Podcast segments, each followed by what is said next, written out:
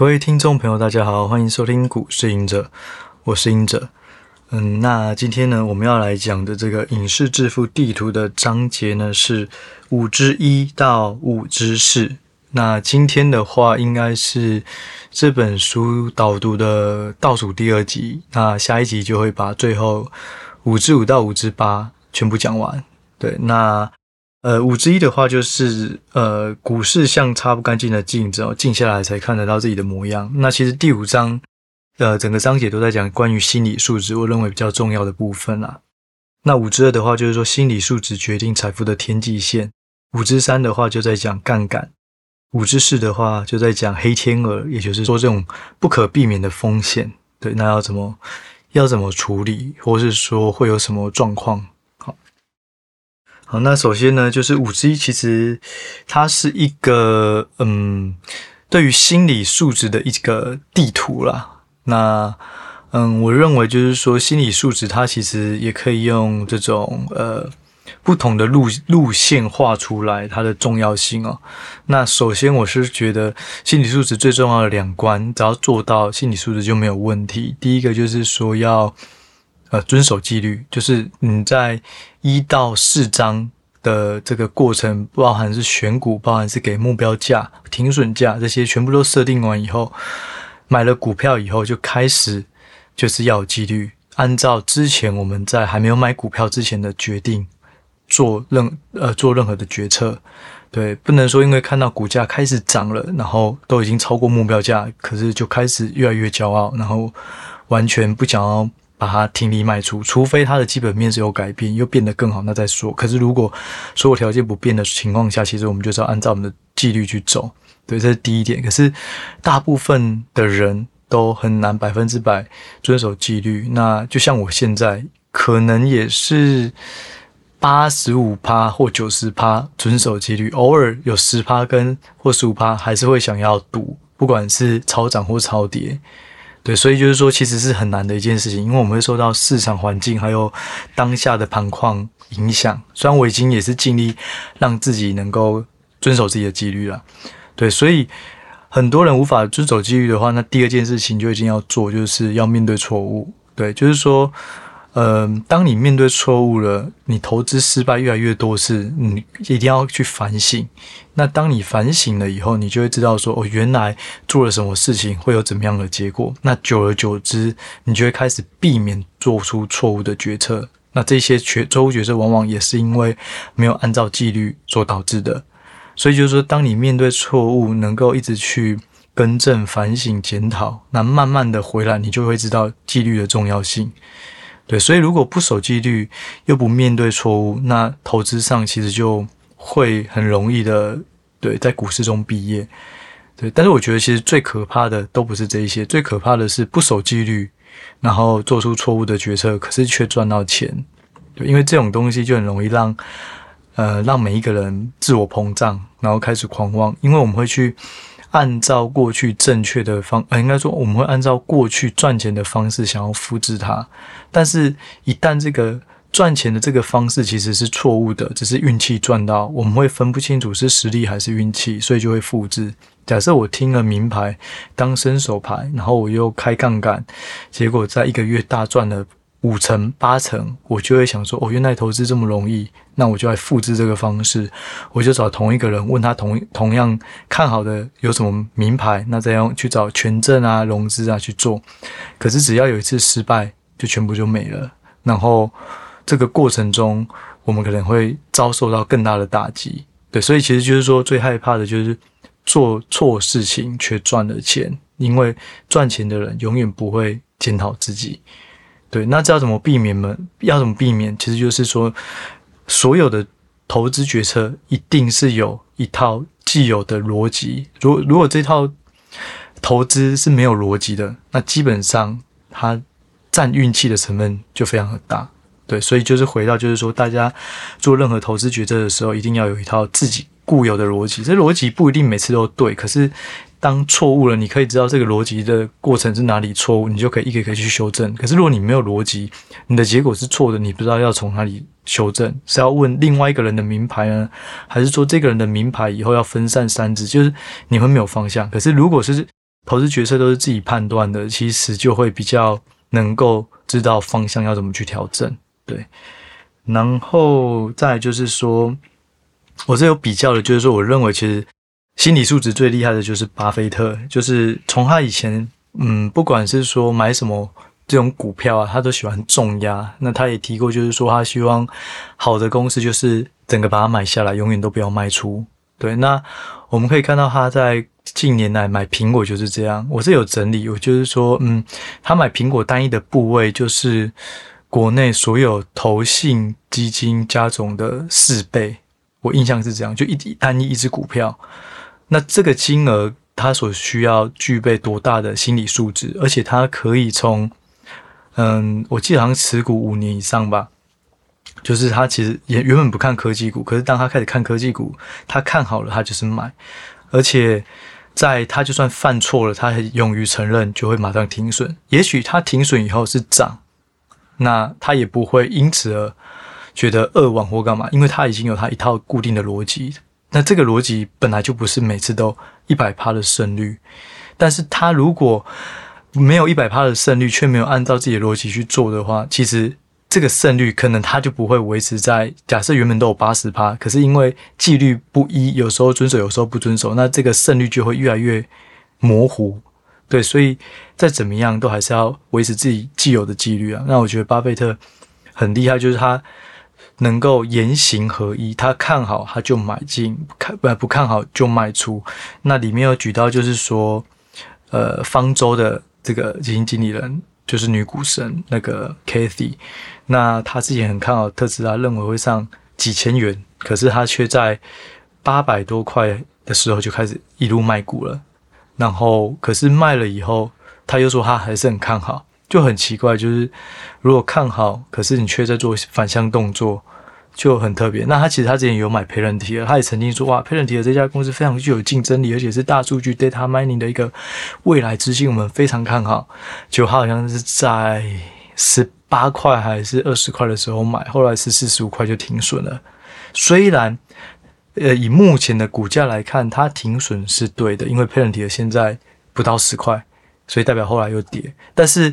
是因为整个科技股都跌，所以只要在去年底有卖股票的都是对的。可是这回到是说，他的逻辑，他看好，他却出清持股这件事情的逻辑就有点怪怪的啦。所以我认为，可能某个程度还是受到市场的影响。对，就是说看到股价一直跌，还是觉得嗯，那应该是要，呃，短期可能遇到什么风险，所以要卖出或者什么，这个是他们自己的想法，但是言行就相对是没有那么一致啦。对，所以这是我比较想要提醒大家的。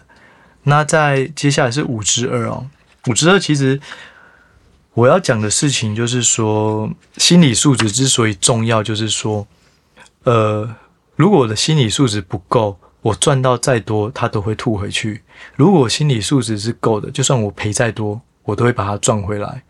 对啊，就是说运气赚到的都会用实力输回去。那相反的，就是说，呃，运气输回去的也都会用实力再赚回来。所以就是说，用心这个心理素质很重要。当我们赚了超过，假设我的心理素质只有值一百到一百五十万这个资产的规模，能让我。保有很嗯很健康的心理素质，那么一百到一百五十万就是我一个比较正常的一个财富的水准。当我涨我的身价资产增加到三百万，也许我就会开始变得比较浮躁。那这个做这个状况可能就会导致投资决策越来越不犀利，因为可能会觉得诶赚得这么快，那我再压多一点之类的。那这个心理素质就代表你可能还是只有在一百到一百五十万的水准。对，所以所以就是心理素质对我来讲，后来的体会就是说，这种呃财财富，嗯，这种可能是几亿以上的，或是几十亿以上的，他们的心理素质就是非常的强，就是他操他有个，呃，就以操盘来讲，就是他有五亿、十亿跟一百亿，就我们操盘人来讲，诶，他做的事情都一样，然后当股价跌了，它都是有一样的反应。可是，如果是比较不成熟的人，可能就是你有五亿、跟有十亿、跟有二十亿，同一件事情发生，你部位越高的时候，其实会越来越呃慌，然后措手不及。那就代表你的心理素质可能还不够。那我认为个人的资产也是这样啊，对，所以就是说，心理素质还是决定财富的天际线哦，对。然后再来就是说，还有停损也是很重要。我认为就是说，停损是决定我们能否在股市存活的最重要的一个要素哦。对，就是说我后面又举了一些例子。那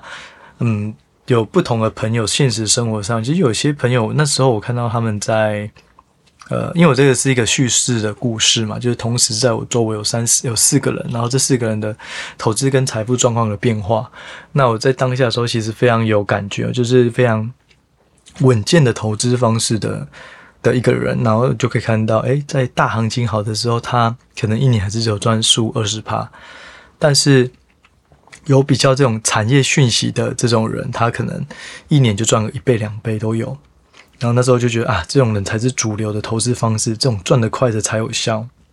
可是过没有多久，三年五年就马马上，当市场开始有大波动的时候，就分这个见真章了，就发现原本赚稳健赚十几趴、二十趴的，他还是可能就是报酬率少了两趴、三趴。可是听消息、问问讯息的，他马上可能就亏了五成、六成、七成之类的。对，就是说，我们的眼光永远要放长远，就是一定要忠于自己的投资判断，不要看到周围的人的投资变化，然后就开始有一些这种不安的情绪哦。在过去两年，都是看到大家当冲赚很多，然后就觉得啊，赶快去学当冲，然后呃，赶快看什么标的是最有机会的，然后去听 Clubhouse 啊，去听看不同的 Telegram 啊、粉专啊、社团啊，然后去。炒当冲，那那时候的心态，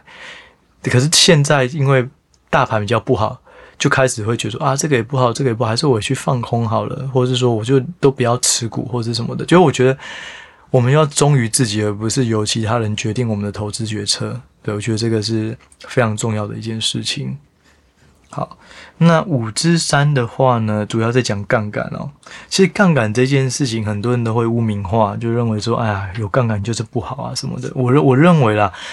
杠杆它就是就是一台车子嘛，对，就汽车。那你要有驾照，你要十八岁，你心理够成熟，你再去学考驾照，那这当然是很好的事情，因为你学你只会走路，到你会开车，你到了你的终点目的地。当然开车会比较快。那如果你更厉害，能够开飞机哦，那你可能开飞机速度又更快。那这种不同的交通工具，这种工具呢，它就是杠杆。对，那当如果你只是一个小朋友，刚进刚进股市，然后才包尿布，就想要去学开车，这当然是非常危险的一件事情啊。所以，杠杆的使用的前提条件有两个，一个就是说。你的心理素质要够成熟，而且你要够冷血、够冷静。第二个就是说，一定是在胜率高的事情上才会用杠杆，因为当你败率就是呃亏损的几率高的，你用杠杆只是放大自己的亏损的这个呃金额而已。对，所以一定是第一个心态要够健康，第二个就是说呃胜率要够高。对，因为就像。我们的终点站对于股市来讲就是财富自由嘛，对。那财务自由的话，当然如果你有杠杆，你当然会更快抵达，对。可是如果这个本身工具是无法驾驭的，那其实可能中间就已经有意外事件被洗出市场了，对。所以我认为就是说，杠杆这件事情在初学者的时候，或是如果你用杠杆，会发现你的投资决策会走样。好，假设我假设嗯。买呃嗯星星好了，好，我用现股买，跟我用融资买，跟我用期货买，结果发现我现股买操作都不错，然后有任何的股价波动或者是基本面改变，我都能够很合理的客观判断要做什么事。到了融资就开始有点犹豫，然后到了期货可能就是一两天，本来要持股一两个月，变成一两天就开始买卖买卖，那就代表可能还没有到位。对，所以我觉得杠杆是一个很好的东西，对，但是前提就是说自己的条件一定要能够符合使用杠杆，然后取得这张驾照再开始使用。那因为它不是一个考试，所以它不，我们很难知道什么时候适合。那你可以一步一步的，可能投资很久了，发现报酬率都很稳健，想要加速自己的报酬的话，就可能拨三趴五趴的资金出来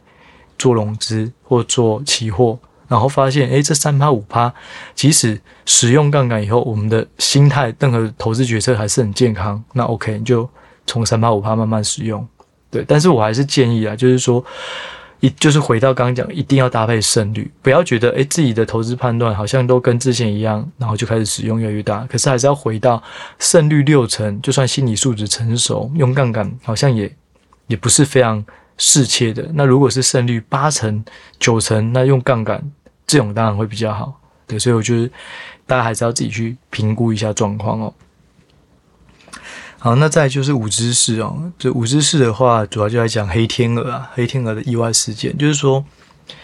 嗯，很多人可能都会觉得，我就单押一只股票就好啦，干嘛还要？就是那股票假设有五只、十只，我如果知道这一只，我非常明确的了解它的竞争力，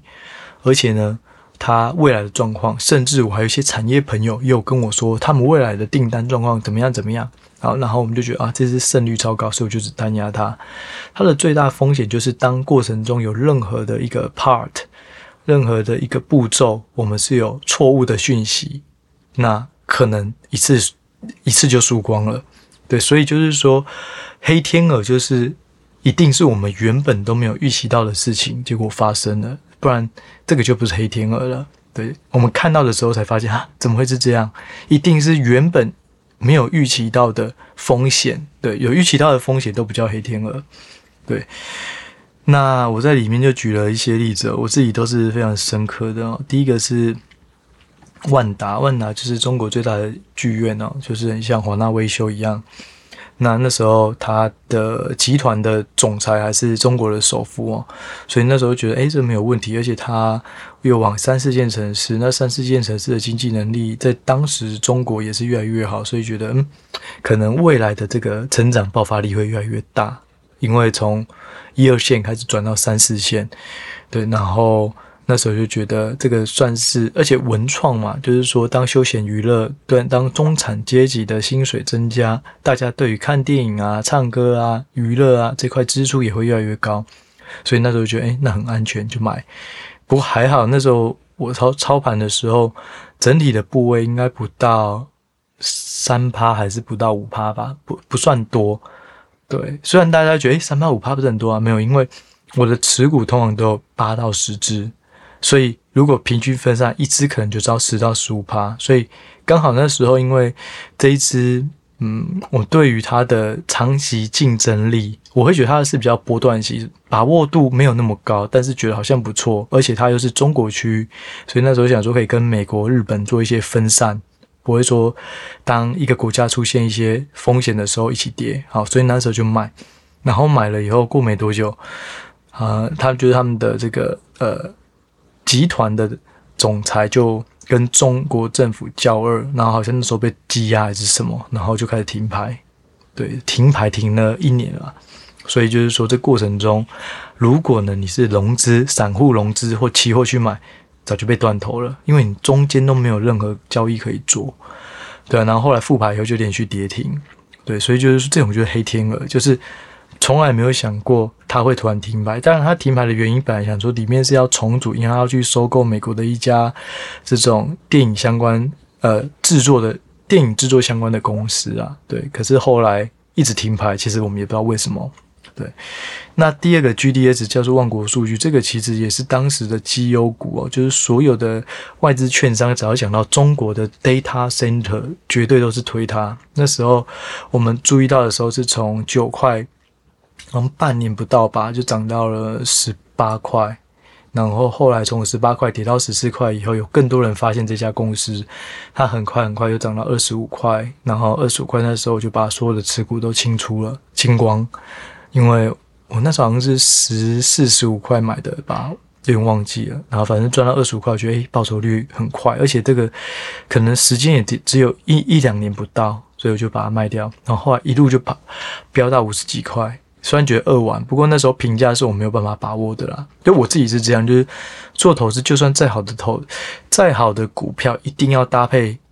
好的价格，这才是好的投资。一个股票超涨，你买它就不是好的投资。所以，当我自己没有把握，我就会在旁边等待，甚至我就去找其他可以找到投资机会的个股，然后一边就等看 GDS 会不会下来，万国数据会不会下来。对，然后后来在好像四十五块还是五十块的时候，突然有一个放空报告出了，结果它一天就跌到二十几块。对啊，那这件事情我觉得很有趣的就是说，嗯，那时候我们就马上去跟他们联络，发现管理阶层突然都消失了。以前就是传呃写信啊，或是打电话问说，哎，公司的这种营运状况有没有出问题啊，或是未来有什么规划，要不要做罗秀啊，要不要来台湾一趟啊，什么什么的都可以，都会接电话，都会回。结果出了事以后，突然都没有回。过了一个礼拜，他们自己开法说吧，就说这件事情里面所宣称的东西都是子虚乌有。然后那时候他才回我们，对，就是说中间这一个礼拜，有可能他会不会因为那个放空报告说公司管理阶层所揭露的这个营运状况是不适合、不当的，就是里面其实他的 data center 很多都空的，然后自己宣称自己很满，订单满手啊什么的，就后来发现这个放空机构是。可能认识里面的内鬼，所以讲的东西并不是真实的。但是他有偷拍几张照片，然后就说啊，这个其实机房都是空的。对，那实际上他拍的可能就是才刚扩增完的机房，当然机台还没有拉进去嘛。对，那后来股价又开始涨回来。可是如果呢，你没有做好风险控管的话，其实在第一次跌下来跌成五十几或四十五跌到二十几的时候，可能就断头了。如果是杠杆。或是说，如果没有太高的把握度，可能就停损了。但是最后又却又涨回来。就是如果这黑天鹅它是假的，那股价还是会误杀一次，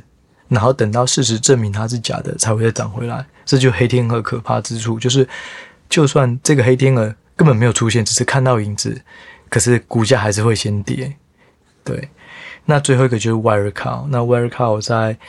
嗯之前跟那个泽兴哥就是上班下班经济学有讲过这个典典故。那呃，简单来说就是，它是一个德国非常具有竞争力的线上平台公司。然后当时也是我的最大持股，曾经一度持有 Wirecard 这家公司占三十三趴我的投资组合。对，就是重压啦，几乎就重压，因为很有把握。然后所以因为也重压，所以我会把握主升段，赚到了我就赶快跑。所以。四十五块，它一个一年不到就跑到九十几块、一百块，然后我在九十几就全部卖光。可是这家公司呢，就开始出现了一些两年都会出现一次一些丑闻，像是帮赌场洗钱啊，或者是什么的，所以后来就都没有投资了。然后等到我要离职之前，突然这家公司被 Financial Times 说他们要掏，他们有高层有掏空公司的资金。对，然后那时候我们所有人都讲，这到底真的还是假的啊？那以前传出来都是假的，这次应该也是假的吧？然后我们就飞到德国一趟，然后就开始呃问了管理阶层，而且他们蛮有诚意，我记得好像出来两个吧，还是三个？然后我就因为我是一对一啦，我就开始在跟他们聊，就聊完发现，诶，他们非常的从容自在，而且也对未来的发展充满了愿景，就说啊，我未来我们要再扩张什么市场啊，然后要怎么做新的这种。呃，营运模式啊，什么什么，就觉得诶、好像充满机会，可能这件事情是假的吧，子虚乌有。对，就后来回来了以后，我就把报告写一写。对，但是后来我也没有买这只股票啦，因为还是不确定，而且那时候股价好像还在一百五吧，啊，我是九十几卖掉的。对，所以我那时候其实还是买更多美股的软体云服务或者网络公司为主啦，就没有再买了。然后。到了，呃，我要离职后吧，就突然二零二零年，他就突然宣布那个破产，嗯，对，然后他的会计会计师这种签证的也都没有要帮他签他的财报，后来他的股价就直接跌到零点零三块，本来最高还到涨到两百二，在丑闻之前呐、啊，对，所以简单来说就是，如果管理阶层呢有心要隐藏真相。事实会永远是比想象还要容易被隐藏的，对，所以这是我非常深刻的一个体悟啊。所以就是说，我们投资一样都是这样，一定不要单押一只股票。而且第二个，当如果出现诚信或是执行力的问题，那就要停损。可能新闻媒体突然看到一个发言人或是董事长有涉入什么什么什么东西，那可能就要先停损一些了，或是停利啦，就是要减码，因为很多事情可能。呃，出现的征兆就代表可能跟他跟我们过去所想象的这个这个观感啊，或是说呃呃既有的这种对管理阶层的理解已经有点偏差了。那这部分呢，它是没有办法透过基本面、技术面或筹码面看到的。所以只要耳闻一些风声，那这个风声它是持续性的，而且是大家能够列举出。理由，然后它又是一个比较大的这种知名。如果是这种呃网络的讨论区说这家公司怎样，那个可能就算了。可是如果是一个很很大的媒体，然后过去也有很多很不错的报道，那可能就要小心。对，因为执行力跟诚信，它是没有办法透过财报、股价面的这种现行去做早一步知道，早一步确认。所以，当它真的出现的时候，就算股价有跌，也要减码一些啦。对，所以我这是我认为面对黑天鹅要做的事情。对，然后也要了解这家公司在干嘛，所以你就可以判断这个股票到底是不是被别人讲的这种诽谤啊、丑闻啊，是空穴来风还是真的？对，那如果你判断它是有可能发生的，而且也听到媒体在报，那可能就是要小心了。对，那如果是媒体在报，可是你知道这个东西营运的状况就跟媒体所讲的东西是不同的，不同的领域，那也许这就是假的。对，就是说，如果你认为这件事情有可能发生，而且也是很具知名度的公信力的媒体也在报了，那就要减码。对，这就是我认为面对黑天鹅所要做的事情啊。对，那大致上呢，今天我们就讲讲到这里，那就下一集最后一集的这个影视致富地图再见喽，拜拜。